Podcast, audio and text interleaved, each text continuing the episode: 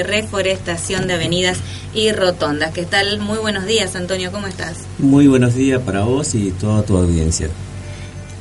Eh, Antonio, contanos acerca de, de las actividades que estás realizando desde esta área.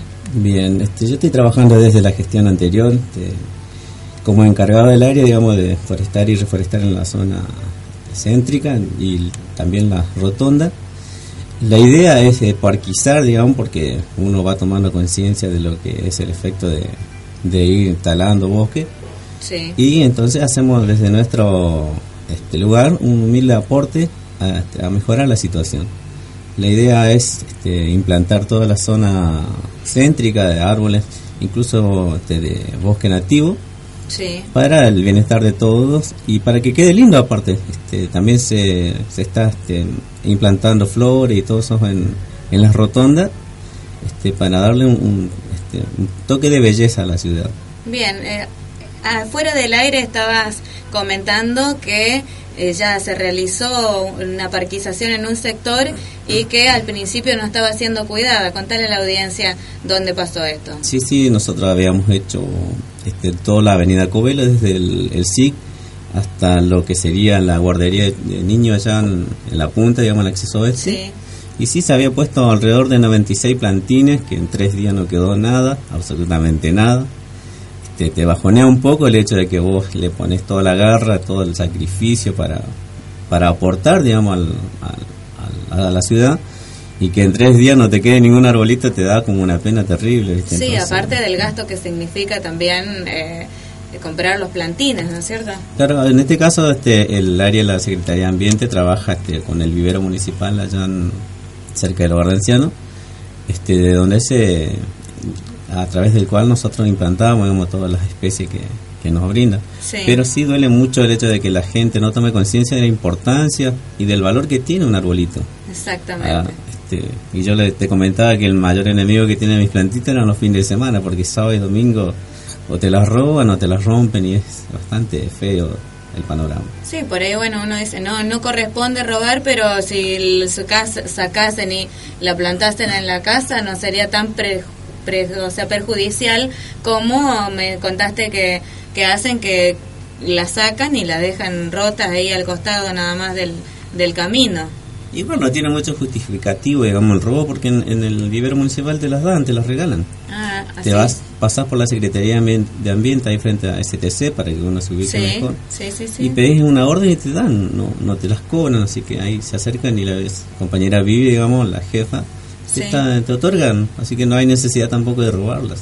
Ah, exactamente. Así que bueno, vos que querés eh, tener tus plantitas, por ahí no te da el presupuesto como para poder comprar, podés acercarte entonces por la calle Balcarce, si no me equivoco, eh, frente a STC. Ahí está la Secretaría de Medio Ambiente y Municipios Saludables a cargo de la secretaria Viviana Ponce de León y ella te, puede dar una, una orden o alguna secretaria o, o otro empleado que esté en este momento en la oficina, te puede dar una orden para que retires entonces del vivero. Sí, sí, dos especies te dan, dos arbolitos, por así decir, por persona, porque como somos muchos y, la planta lleva un proceso, lleva un tiempo, entonces uno necesita que todo el mundo pueda acceder. Entonces de a poco llegamos a muchos, digamos. Bien. ¿Y eh, dónde está previsto realizar una nueva parquización, Antonio?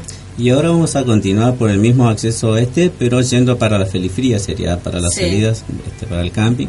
Por desde la avenida Covelo nomás, ajá. desde Covelo, digamos, en adelante, hay que, de Covelo y Kennedy sería. Y de ahí hacia el camping, este, quedan como cinco cuadras que hay que hacer.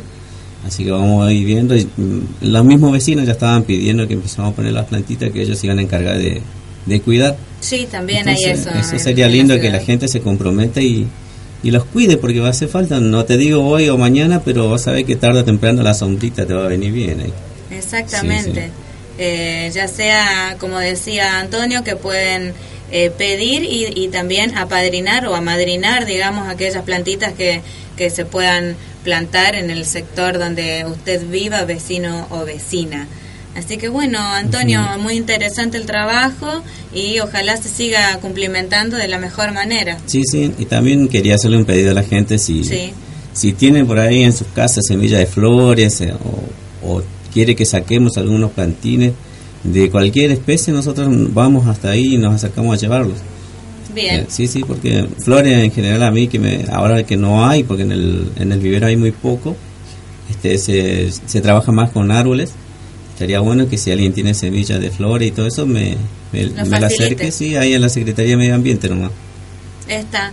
Bueno, así que vecino, vecina, si tenés alguna plantita que por ahí se hace eh, una plaga, como por ejemplo las que nosotros llamamos las flores de papel o la alegría del hogar, que por ahí eh, necesita sacarlos un poco porque le está invadiendo el jardín, puede acercarse entonces a la Secretaría de Medio Ambiente y solicitar que vayan y busquen y entonces podemos reutilizar las esas plantitas y embellecer nuestra ciudad. Bueno, muchísimas gracias Antonio, no sé si tenés algo más para agregar. No, no, simplemente agradecerte por el espacio y agradecerle a, a la compañera Viviana Ponce de León por la oportunidad de estar trabajando en beneficio de todos.